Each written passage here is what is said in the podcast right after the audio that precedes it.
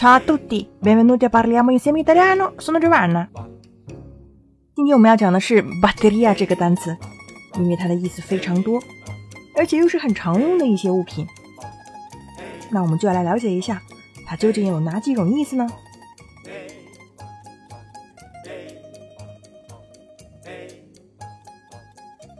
第一个，我们可以表示电池，la batteria elettrica。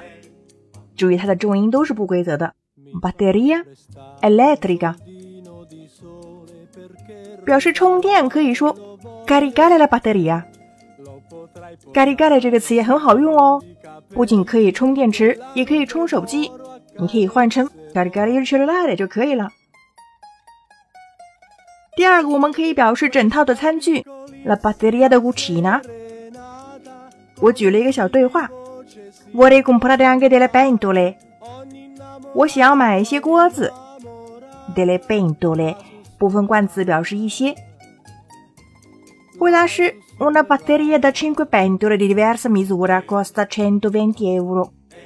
这五个不同型号的一组锅是一百二十欧元。Una batteria da cinque pentole da diversa misura。不同型号的锅就是 diversa misura，值多少钱呢？Costa centoventi euro。第三个，我们还可以说 suonare batteria，这边的 batteria 就是架子鼓了。记得 suonare 也可以表示弹奏乐器。看这个例句，Lo studio degli strumenti musicali richiede molto esercizio. Anche imparare a suonare la batteria acustica richiede uno studio lungo e costante. 乐器的学习需要很多的练习。Lo studio degli strumenti musicali richiede molto esercizio. Richiede 这个词就表示要求了。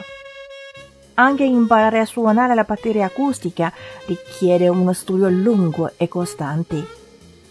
如果要具体一点，更充分说明是架子鼓呢，那我们就说是 la batteria acustica，因为 acustico 这个词表示听力的、听觉的，所以会更具体一些。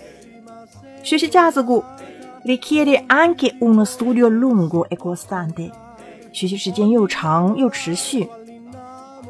Ok，avete imparato oggi? Anche imparare l'italiano richiede uno studio lungo e costante。